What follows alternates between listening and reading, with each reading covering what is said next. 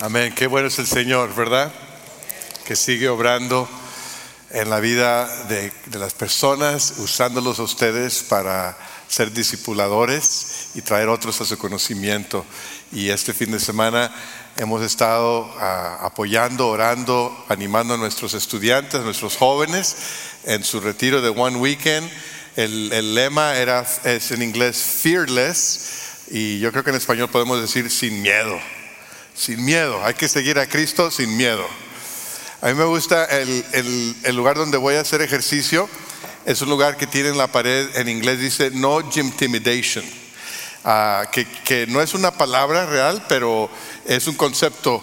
Ah, quiere decir eh, no intimidación a los que no somos atléticos. O sea, no sé si usted a veces ha ido a un gimnasio donde están esos, esos eh, señores que están así bien musculosos, ¿no? Con sus, con sus tiritas, una camiseta así de tirita de espagueti y les salen así todos los músculos. Son como 90% cuerpo superior y, unas piernitas así, ¿no? Y, están ahí sudando y levantando pesas y haciendo ruidos como gorilas, no sé qué. Y, y entra alguien como yo, así, este, pues un poquito más redondo, y este, y, me ven como si me tuvieran lástima. Y yo, pues yo nomás voy a, hacer ejercicio. Y, tienen el, las pesas, ¿verdad? Esas que levantan la máquina, tienen eh, así hasta el último lugar. Y levantan las pesas. Y yo cuando, cuando entro y veo que no está viendo nadie, le muevo así, ¿verdad? Y levanto así como si estuviera levantando mucho. Pero, pero me gusta el gimnasio donde voy porque no existe eso, no existe esa intimidación, ¿verdad? Ah, porque ahí van, vamos gordos y vamos flacos y van chaparros y van altos, y van mujeres y hombres y, y van jóvenes y van ancianos y todo el mundo va a lo que va, porque al gimnasio se va pues para mejorar, ¿no? Y, este, y vamos y, sin que nadie te critique, sin que nadie te juzgue, eso quiere decir no intimidación, ¿verdad? Y yo, a mí me gustaría que hubiera no igletimidación, ¿verdad? O sea, que cuando la gente venga a la iglesia tampoco se sienta criticada o juzgada. Que, que, no las personas no veamos a los demás como que si nosotros somos superiores espiritualmente. ¿Y este dónde salió? ¿Verdad? Ay, este no sabe nada de la Biblia como yo, ¿verdad? Eh, no, queremos que sea ese ambiente en la iglesia, ¿no? Queremos que la gente entre porque, porque ¿a dónde más va a ir? La gente que no sabe, la gente que no tiene, la gente que no conoce al Señor, ¿a dónde más va a ir si no es aquí? Entonces, queremos que sepas que si estás buscando al Señor, si estás buscando respuesta, viniste al lugar correcto. Si estás buscando porque tu vida está destrozada, porque, porque eh, hay, hay quebrantamiento en tu corazón, porque hay problemas en tu vida, has venido al lugar correcto. Porque aquí queremos ser una iglesia que no intimida, queremos ser una iglesia que al contrario recibe, dar la bienvenida. Pero no todos son así. Hay personas que se ocupan en intimidar a otros. Hay personas que hacen su profesión de meterle miedo a los demás. Y, queremos hablar de eso hoy porque en el caso de Nehemías, eso es lo que ah, sucedió en su vida. Ya estaba por completar el proyecto que Dios le dio y empezó a incrementar la intimidación. Empezó a incrementar la intensidad. Y por eso hemos titulado el mensaje de hoy Intensidad incrementada. Seguimos en la serie de Nehemías y quizás el día de hoy, al pensar en la vida de Nehemías, en la obra de Nehemías, puedas decir, al, hacer un compromiso al Señor, he sentido que ha aumentado la intensidad, ha aumentado la tensión en mi vida. Quizás los, los estudiantes que han estado acá este fin de semana han hecho un compromiso, aquí los hemos animado, hemos orado por ellos, les hemos servido flautas con frijoles refritos, arroz y guacamole y, y les hemos dado comida física y comida espiritual y ahora mañana lunes van a la escuela y se van a dar cuenta que no es tan fácil. Van a enfrentar la dificultad y como Nehemías podemos saber que cuando viene esa, esas tácticas del enemigo, la táctica del enemigo es meter miedo. La táctica del enemigo es intimidar. Y cuando vino eso a la vida de Nehemías, podemos ver en su vida cómo nosotros podemos aprender de su ejemplo. Así que vayamos a Nehemías capítulo 6, versículo 1, comenzando con versículo 1. Vamos a ver todo el capítulo el día de hoy, pero nos lo vamos a llevar de pedacitos, porque así se comen los bistecs a pedacitos, ¿verdad? Ojalá que no tenga hambre. Aunque ya dije flautas. Dice el versículo 1, Zambalat, Tobías, Huesén el árabe y el resto de nuestros enemigos se enteraron de que yo había reconstruido la muralla y de que se habían cerrado las brechas, aunque todavía no se habían puesto las puertas en su sitio. Entonces Zambalat y Huesén me enviaron este mensaje. Tenemos que reunirnos contigo en alguna de las, de las poblaciones del valle de Ono. En realidad lo que planeaban era hacerme daño. Así que envié unos mensajeros a decirles, estoy ocupado en una gran obra y no puedo ir. Si bajara yo a reunirme con ustedes, la obra se vería interrumpida. Cuatro veces me enviaron este mensaje y otras tantas les respondí lo mismo. Vamos a ver tres tácticas del enemigo, tres tácticas intimidadoras del enemigo. La primera es la decepción, en el sentido de engaño. Cuando Nehemías dejó el palacio donde él estaba con un trabajo bien cómodo con el rey de Persia, él fue a Jerusalén porque su corazón se quebrantó cuando, cuando supo de la condición de la ciudad de Jerusalén. Y fue a Jerusalén, dejó el lugar de comodidad, emprendió una jornada larga y difícil y llegó a un lugar en ruinas con una misión en su corazón, reconstruir, reconstruir a Jerusalén, reconstruir los muros. ¿Por qué? Porque él quería ver que esta ciudad, que en algún momento había sido una ciudad de gloria, una ciudad que representaba al Dios de Israel, tenía que ser restaurada a su gloria anterior. Tenía que dar testimonio que Israel todavía tenía Dios, que el Dios de Israel todavía vive. Y emprendió su misión, emprendió su proyecto, pero no se tardó mucho en encontrarse oposición. Llegó, ustedes saben la historia, llegó Zambalat, Tobías y, y el árabe también empezaron a criticarlo, empezaron a burlarse empezaron a desanimar a los que estaban construyendo. Pero Nehemías no se distrajo, no se desanimó, estaba enfocado en su tarea y le dio más ganas. Y el pueblo le dio ganas y siguieron. Y los enemigos de Nehemías dijeron, bueno, pues si no se desaniman con palabras, entonces con espadas. Y se armaron y organizaron a los ejércitos y rodearon a Jerusalén para que entonces se intimidaran con fuerza militar. Pero cuando Nehemías y el pueblo vio a todo su alrededor y que había cuatro ejércitos que querían ah, intimidarlos, entonces organiza al pueblo a que sepan defenderse. Forma guardias, les da espadas y están listos. Si nos atacan, estamos listos para el ataque. Y la obra prosigue, la misión sigue adelante. Vez tras vez, Nehemías se enfrenta con oposición y en cada ocasión Nehemías empieza y se enfrenta a ellos con valor, con oración. Y ahora que está por terminar la muralla, ya está casi por completarse, nada más faltan las puertas, nada más faltan los portones.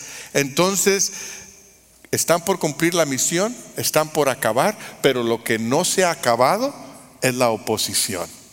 Ahí están Zambalat, y Tobías, y ahí está Huesén, les digo los tres chiflados, como, como si fuera eh, una, una, de esas cuestiones eh, eh, en nuestras casas que no podemos deshacernos de ellos, ¿no? Como, como los animalitos que siguen regresando.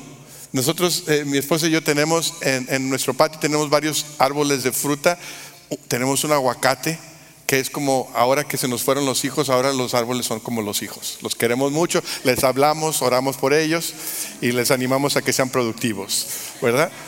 Y ahora alrededor del, aguacate han salido este, hormigas y, quieren hacerle daño al aguacate y mi esposa y yo vamos allí al hormiguero y le, echamos un polvito y, eh, y luego el siguiente día regresamos y el hormiguero ya no tiene hormigas, pero salieron dos hormigueros acá.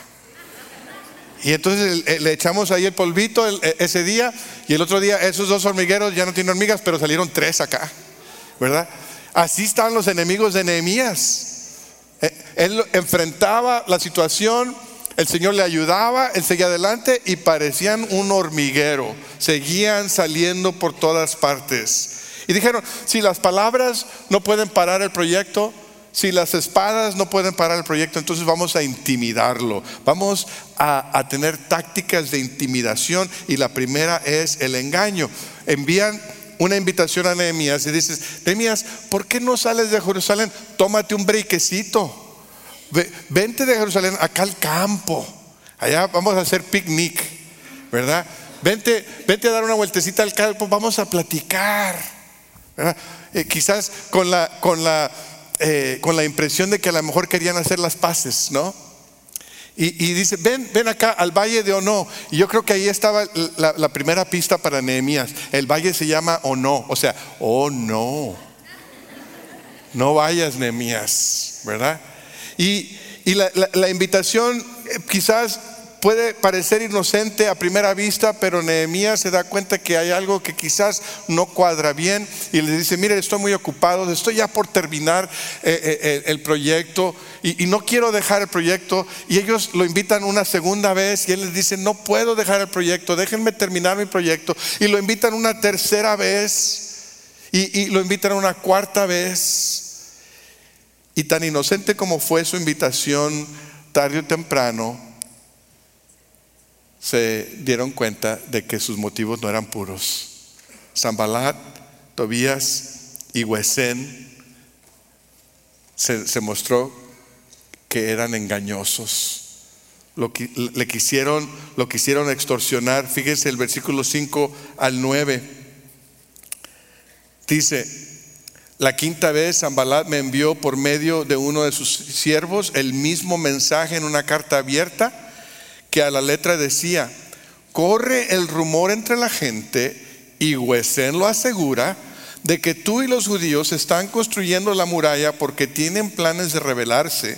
Según tal rumor, tú pretendes ser su rey. Y has nombrado profetas para que te proclamen rey de Jerusalén y se declare, tenemos rey en Judá.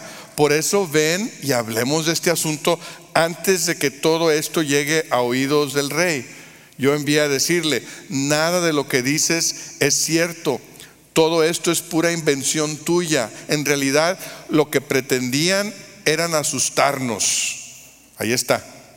Lo que pretendían era asustarnos, pensaban desanimarnos para que no termináramos la obra. Y ahora, Señor, fortalece mis manos. Tarde o temprano la gente engañosa va, va a enseñar lo que son y aquí ah, e, e, es evidente que las intenciones de Zambalar y de Tobías y de Hueser no eran puras. No es que querían hablar con Nehemías para, para hacer las paces, sino que querían hacerle daño. Y lo muestran porque ahora lo quieren extorsionar. Inventan, inventan una historia acerca de Nehemías. Dicen, ¿sabes qué? Ya hay un rumor por ahí. Fíjate, ahí, ahí es donde empezamos con los problemas. Alguien me dijo, que le dijeron, que le contó la comadre, que la prima de la tía de, la otra vecina, alguien dijo que la razón que estás aquí no es porque te importa Jerusalén, que la razón que estás aquí no es porque tengas respeto al rey de, de, Persia, la razón que estás aquí es porque quieres hacer una revolución y tú quieres ser el rey de Jerusalén. Estás aquí porque tienes interés propio. Óyeme, y ese, rumor eh, como que alguno lo pudiera haber creído. Alguien que no conociera a Nehemías, que no conociera el carácter y la integridad de Nehemías, se la podía haber creído. Pero esa no fue la intención de Nehemías. ¿Sabes?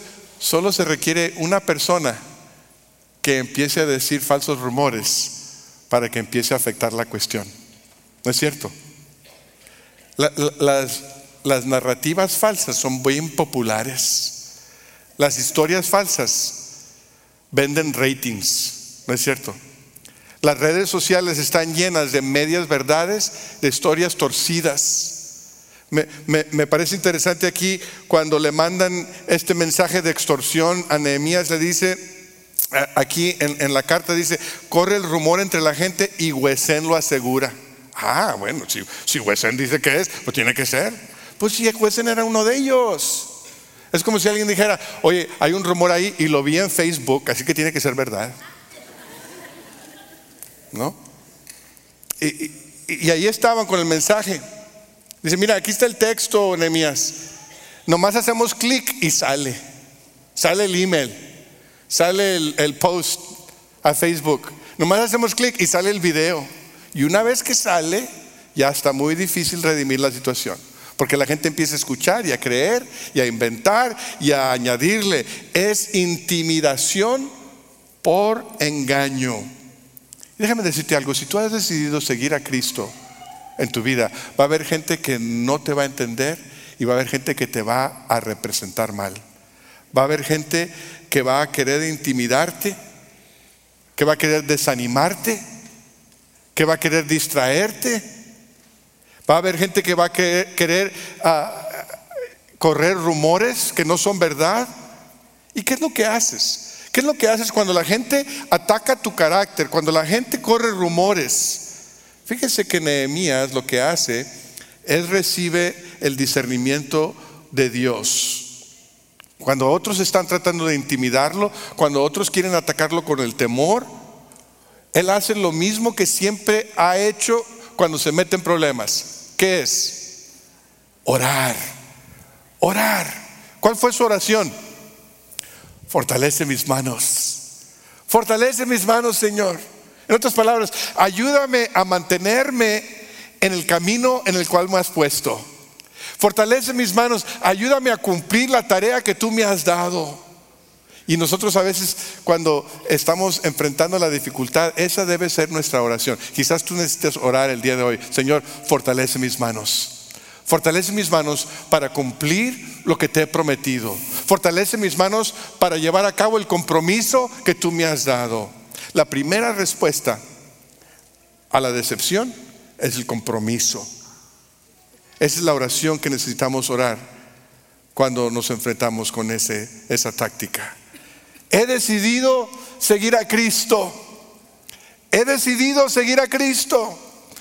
He decidido seguir a Cristo. No vuelvo atrás. No vuelvo atrás. La segunda táctica de intimidación que vemos aquí es el desprestigio. Fíjense que Nehemías no, no había sido distraído ni desanimado por Zambalá, Tobías o Huesén. Y ahora va a buscar a un profeta. Podemos decir, va a buscar a un pastor. El versículo 10 dice, fui entonces a la casa de Semaías, hijo de Delaías y nieto de Meitabel, que se había encerrado en su casa. Él me dijo, reunámonos a puerta cerrada en la casa de Dios, en el interior del templo, porque vendrán a matarte. Sí, esta noche te quitarán la vida. Ahora, fijémonos en esto, porque, porque Nehemías sabe que no puede confiar en lo que dicen Zambalá, Tobías y Huesén. Eh, ni por un momento los va a escuchar, pero ahora se va a donde hay un profeta. Y cuando un profeta habla, hay que escuchar, ¿no es cierto? Porque el profeta se supone que habla de parte de Dios. Entonces, si vas con un profeta y el profeta te dice, mira, va a pasar esto y esto y esto, vas a escucharlo. Y este profeta le dice a Nehemías, hoy te van a matar, hoy vienen por ti. Así que vamos a encerrarnos en el templo, vamos a entrar en el lugar santo y vamos a cerrar la puerta porque hoy te quieren matar. ¿Qué hubieras hecho tú? Si esto es en el lugar de Nehemías y un profeta te dice, ¿sabes qué? Mejor escóndete, mejor huye, mejor métete eh, en un refugio, cierra la puerta para que no te maten. ¿Qué hubieras hecho tú? cuando un profeta se supone que debe hablar la palabra de Dios. ¿Sabes lo bonito de Nehemías? es que Nehemías tenía una conexión directa con el Señor. No dependía de otros. Él conocía el corazón de Dios porque buscaba el corazón de Dios. Y cuando, cuando él estaba en comunión con Dios, él se dio cuenta de que esto estaba mal. Y Dios le dio discernimiento. Dice Proverbios 2, 3, al 6, si llamas a la inteligencia y pides discernimiento, si la buscas como a la plata, como a un tesoro escondido, entonces comprenderás el temor del Señor y hallarás el conocimiento de Dios, porque el Señor da la sabiduría, conocimiento y ciencia brotan de sus labios. Qué cosa tan tremenda, qué promesa tan bonita, que cuando necesitamos sabiduría sabemos que el Señor nos la da si la buscamos, si la pedimos. Santiago 1.5 dice, si a alguno de ustedes le falta sabiduría, pídasela a Dios y Él se la dará, pues Dios da a todos generosamente sin, sin menospreciar a nadie. Nehemías había experimentado esta promesa del Señor que Él da sabiduría en momentos difíciles, en momentos que no sabemos a quién confiarle.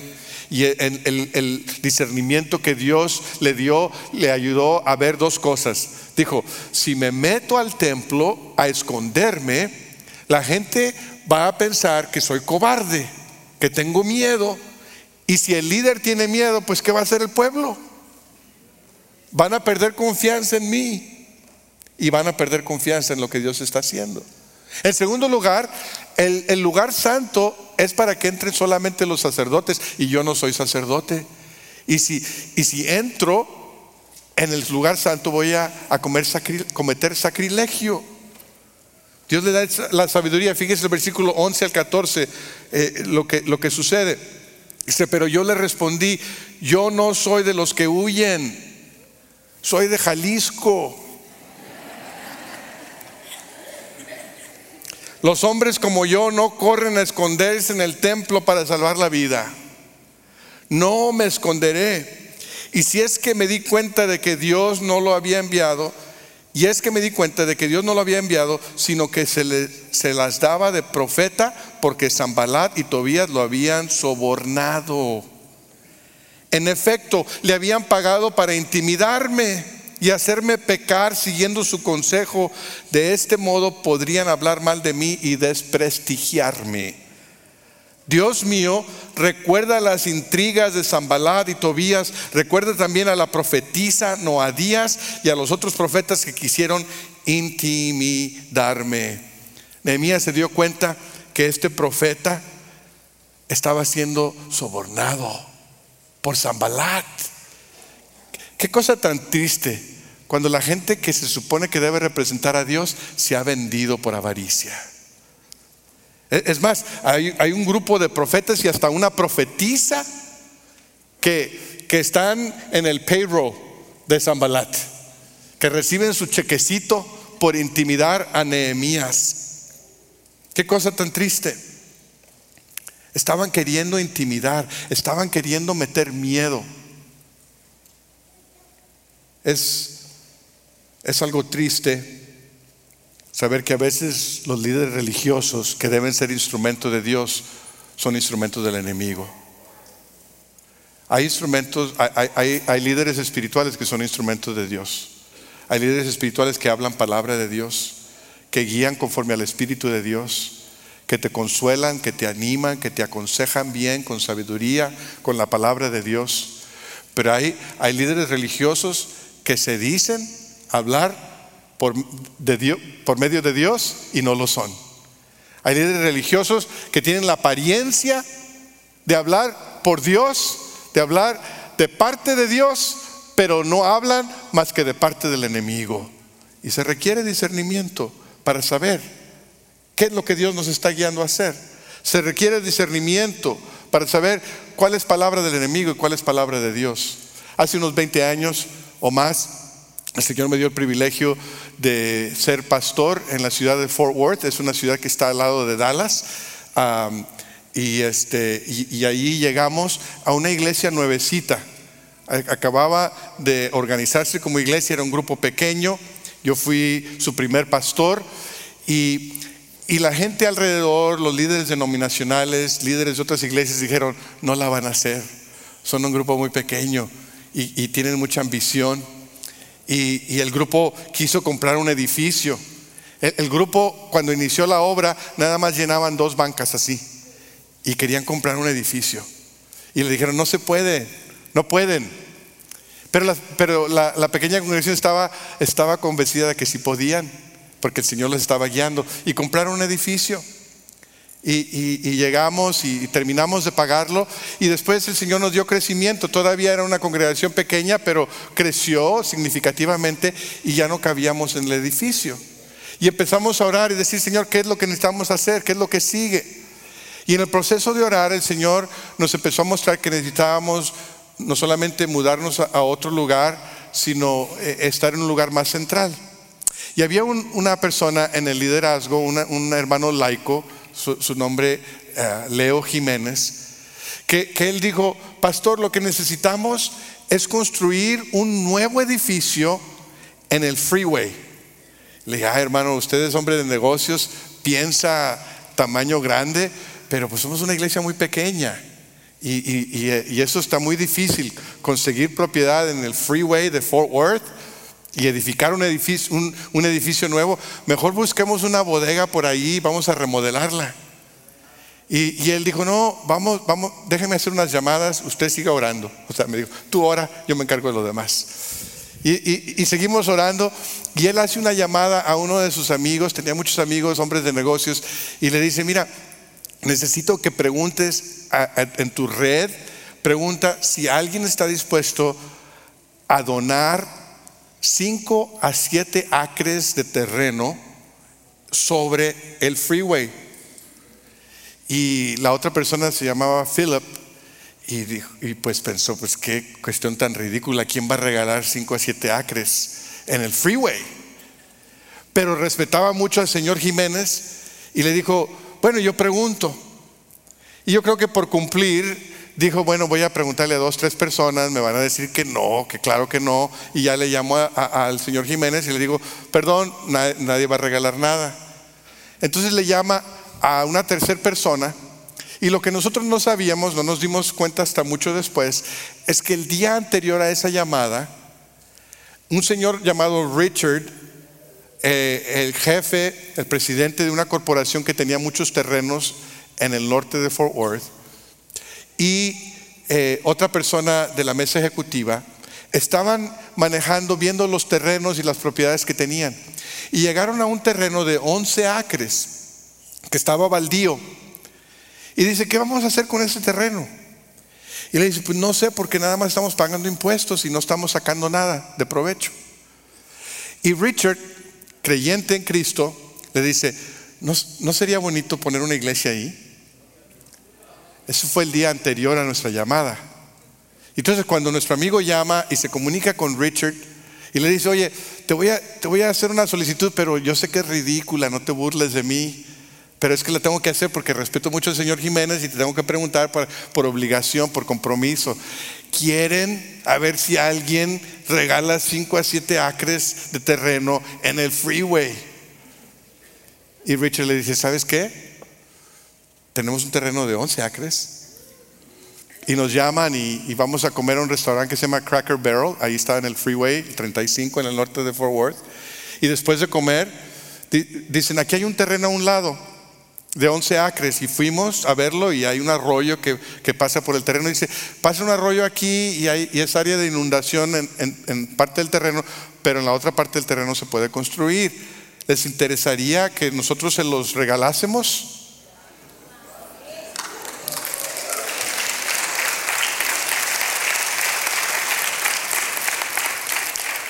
Y le dije, déjame pensarlo. voy a orar. Oye, cuando ya oramos y el Señor responde, ya no hay que orar más, ¿verdad? Ya sabemos que el Señor respondió. Y aceptamos el terreno y le dijimos a la congregación, hermanos, somos menos de 200, pero el Señor nos ha regalado un terreno que vale un millón de dólares. Y ahora nos toca edificar un edificio nuevo. Y, y va a costar unos 2 millones, 2.2 millones edificar un edificio. Y somos menos de 200, pero estamos convencidos de que Dios nos está dirigiendo a hacerlo. Y la gente nos decía, no, es que las iglesias hispanas no, no pueden hacer eso. Las iglesias hispanas lo que hacen es que ocupan los edificios antiguos de las iglesias anglo que ya están cerrando. Pero no, pero el Señor nos está diciendo que edifiquemos algo nuevo. Y, y la congregación oró e hizo promesas de fe y empezó la construcción, sacamos un préstamo con esas promesas de fe, empezó la construcción, terminamos la construcción, pagamos el préstamo. Y el día de hoy, si tú vas manejando por la 35 y vas para Oklahoma, pasas por Fort Worth, pasas el Cracker Barrel y ves una iglesia ahí y hay una cruz que dice, ¿quién dijo que no se podía?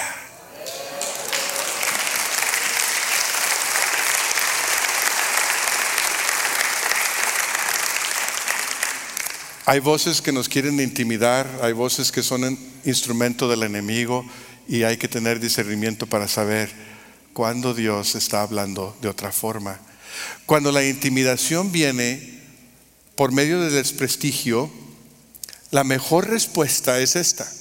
No es el invertir nuestro tiempo para convencer a la gente que sí podemos no es invertir de nuestro tiempo para convencer a la gente que sí somos gente de integridad. No es invertir de nuestro tiempo para convencer a los demás de qué tan buenos somos y de qué tan capaces somos, sino la respuesta a ese tipo de intimidación es terminar lo que empezamos. Es lo que hizo Nehemías, fíjate en el versículo 15. La muralla se terminó el día 25 del mes de Lul su reconstrucción había durado 52 días. Nehemías no hizo propaganda para decir, yo sí soy hombre de integridad, yo tengo buenos motivos, yo soy hombre que honra a Dios. No, no, ¿no sabes lo que Nehemías hizo? Terminó, terminó y dejó que sus acciones hablaran por sí mismas. En 52 días terminaron la obra. Su, respuesta a la intimidación fue terminar el trabajo. Esa, esa es la segunda respuesta, conclusión. Cuando otros traten de desprestigiarte, de decir cosas que no son ciertas, mantén tus ojos en, el, en Cristo, en la meta. Cuando la gente religiosa del día del Señor Jesucristo quiso desprestigiarlo, él hacía milagros y ellos decían, sí, es que Satanás le da poder. Cuando la gente religiosa quiso acusarlo falsamente y lo llevó enfrente de Poncio Pilato, enfrente de Herodes, el Señor Jesucristo mantuvo su boca cerrada y fue hasta la cruz y desde la cruz las palabras que salieron de su boca fueron, consumado es ya terminé lo que vine a hacer, ya cumplí la misión que Dios me dio, dio testimonio por sus acciones. Nehemías y el Señor Jesucristo nos enseña a responder a esta táctica, terminando lo que hemos empezado, cumpliendo nuestro compromiso, manteniendo nuestros ojos en Cristo, el autor y consumador de nuestra fe, quien por el gozo que le esperaba soportó la cruz, menospreciando la vergüenza que ella significaba y ahora está sentado a la derecha del trono de Dios. Mantén tus ojos en la meta. La tercera táctica de intimidación es la de este. A veces estamos poco preocupados de que ciertas personas aprueben de nosotros, ¿no es cierto? Algunos se preocupan por cuántos likes tienen en Facebook, otros se preocupan por cuánta gente aprueba de ellos y nos enfocamos mucho en ello. Alguien dijo por ahí que somos gente extraña, nos pasamos la vida haciendo cosas que detestamos con objeto de ganar dinero para comprar cosas que no necesitamos, e impresionar a personas que no nos caen bien. ¿Mm? A veces eso nos pasa. ¿Y sabes qué? La verdad es que hay gente a quien nunca, nunca, nunca les vas a caer bien. Hay gente que nunca te va a dar su aprobación. Así es. Y a veces nos preocupamos Porque hay dos personas que no aprueban de nosotros, pero hay un montón de gente que nos ama incondicionalmente. Y en lugar de enfocarnos en todos los que nos aman y nos animan, ahí estamos pensando, ¿cómo le haré para que tal y tal persona apruebe de mí?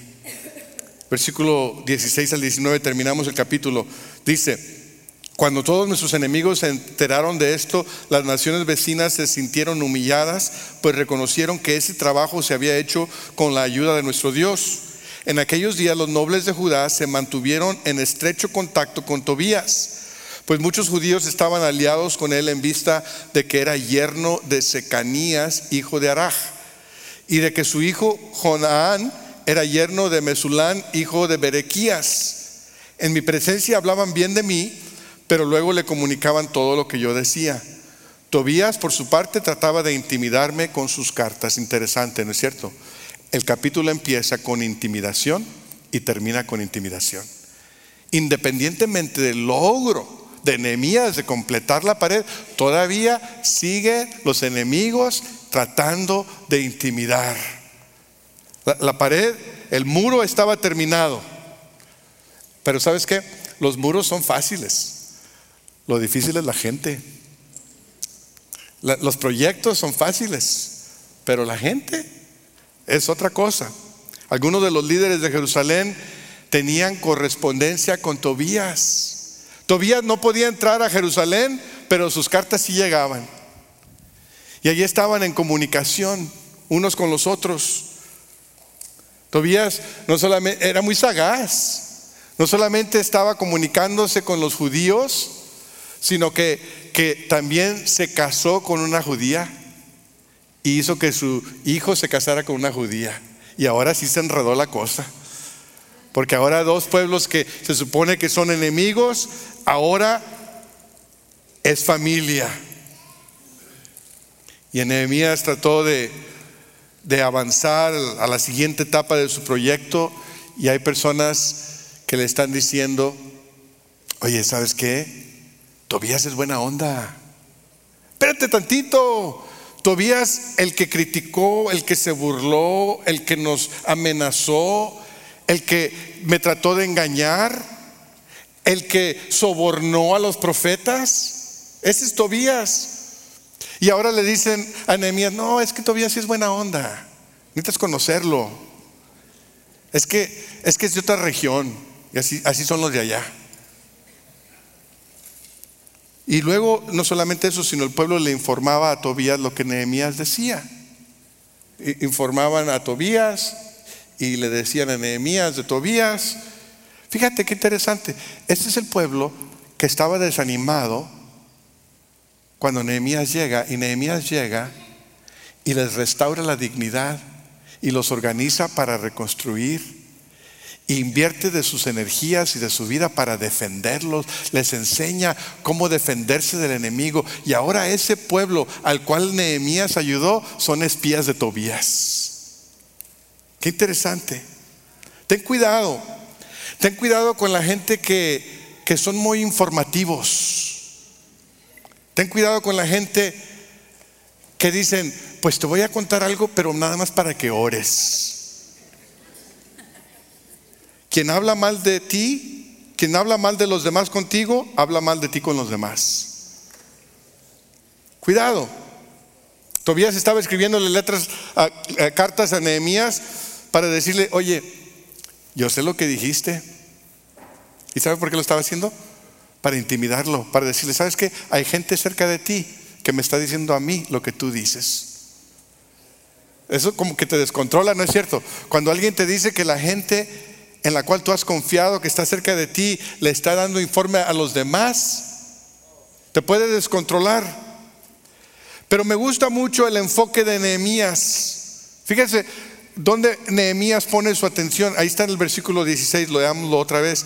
Cuando todos nuestros enemigos se enteraron de esto, las naciones vecinas se sintieron humilladas, pues reconocieron que ese trabajo se había hecho con la ayuda de nuestro Dios. ¿Sabes lo que, lo que mantuvo a Nehemías enfocado? Es saber que las naciones, cuando vieron que se había completado la muralla, que las naciones a su alrededor supieron que esto era obra de Dios. Que las naciones se empezaron a atemorizar ellos porque dijeron, ay, ay, ay, ay, ay, no conocemos al Dios de Israel. Pero, pero sí sabemos en qué condición estaba Jerusalén antes. Sí sabemos las ruinas en las cuales se encontraba y que el pueblo estaba desanimado y desorganizado. Y que Dios, obviamente el Dios de ellos, trajo a un líder para darles visión y se levantaron y se organizaron y trabajaron y tuvieron oposición y a pesar de la oposición terminaron la tarea que les fue dada porque aparentemente hay un Dios en Israel. Porque aparentemente el Dios de Israel está presente. Aparentemente el Dios de Israel puede reconstruir una ciudad de las ruinas.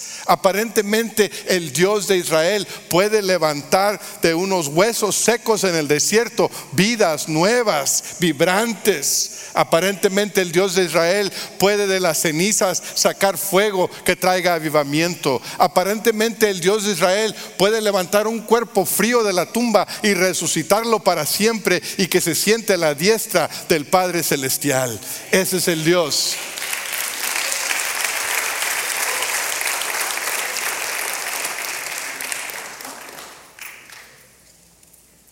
Cuando los pueblos alrededor se dieron cuenta de que esto no era obra humana, la respuesta de Nehemías era saber a quién le pertenecía el crédito. El crédito le pertenecía a Dios. Lo que se logró no era nada más que obra de Dios. Nadie más podía recibir la gloria por lo que pasó. Al hacer tu compromiso al Dios, a Dios hoy, al, al seguir a Cristo hoy, déjame decirte algo. Dios no te está llamando a hacer algo que tú puedas manejar por ti mismo. Dios no te está pidiendo que tú le sigas en tus propias fuerzas. Si la tarea que Dios te ha dado, tú dices, yo puedo, entonces no es de Dios. Dios quiere darte una tarea más grande de lo que tú puedes hacer por ti mismo, porque cuando termines lo que Dios te llamó a hacer, Él quiere recibir la gloria. Cuando tú termines lo que Dios te ha llamado a hacer, cuando tú termines la jornada, cuando, cuando cruces la línea de la meta, que, que, los pueblos de alrededor, que los gentiles, que los incrédulos digan, esa es mano de Dios. Así que atrévete, atrévete a hacer lo que Dios te ha llamado, aunque sientas que no puedas aunque sientas que es más grande que, tú y yo. Porque los enemigos son tercos, pero Dios es más determinado. Ciertamente el bien y la misericordia me seguirán todos los días de mi vida y en la casa de Jehová moraré por largos días.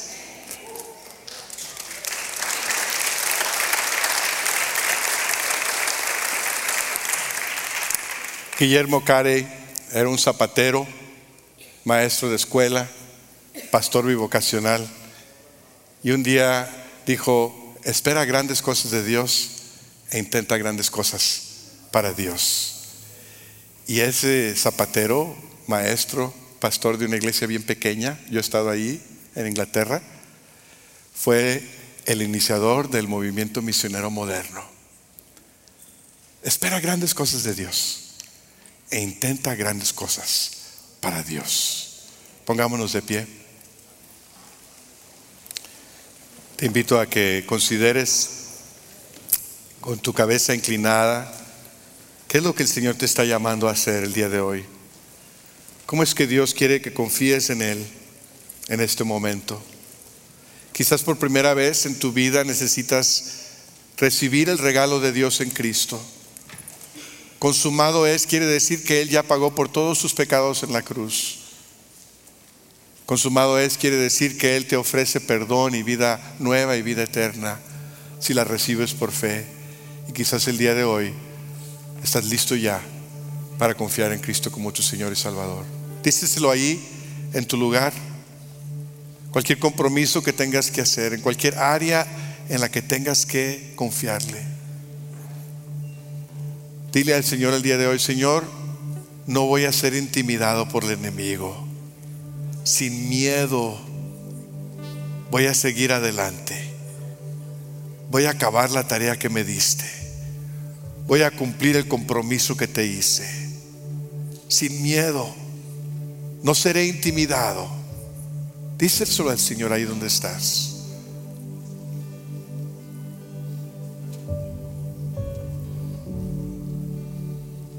Mientras haces tu compromiso con el Señor, te invito a preparar tu corazón para la cena del Señor.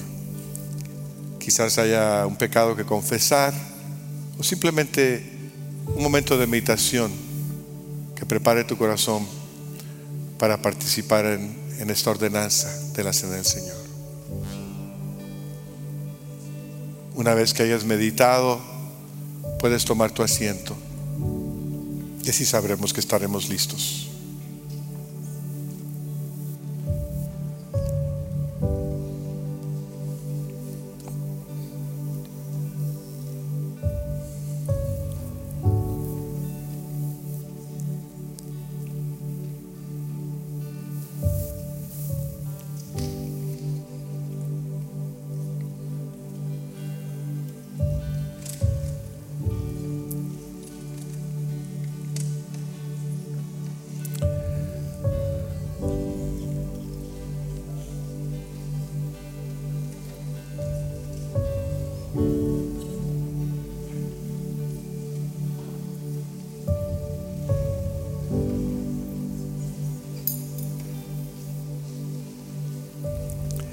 Señor, te damos gracias por la vida de Nehemías, una vida que, que apunta hacia Cristo,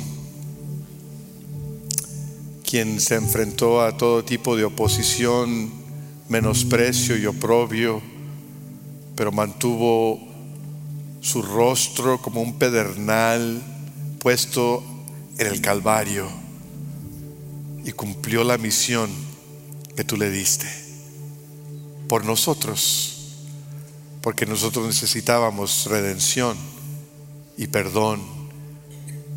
Solamente pudo venir por la muerte de Cristo. Hoy, al celebrar la cena del Señor, te agradecemos por tu provisión y pedimos que nuestro compromiso contigo sea firme.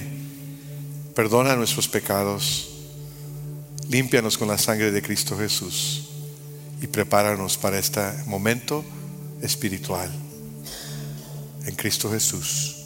Amén. Al tomar asiento te invito a participar de la cena del Señor si eres un creyente, si has puesto tu fe en Cristo como Señor y Salvador. La cena del Señor es para ti. Los diáconos vendrán y te ofrecerán un pedacito de pan y una copa. Puedes tomarla y esperar a que todos tengamos para después tomarla juntos.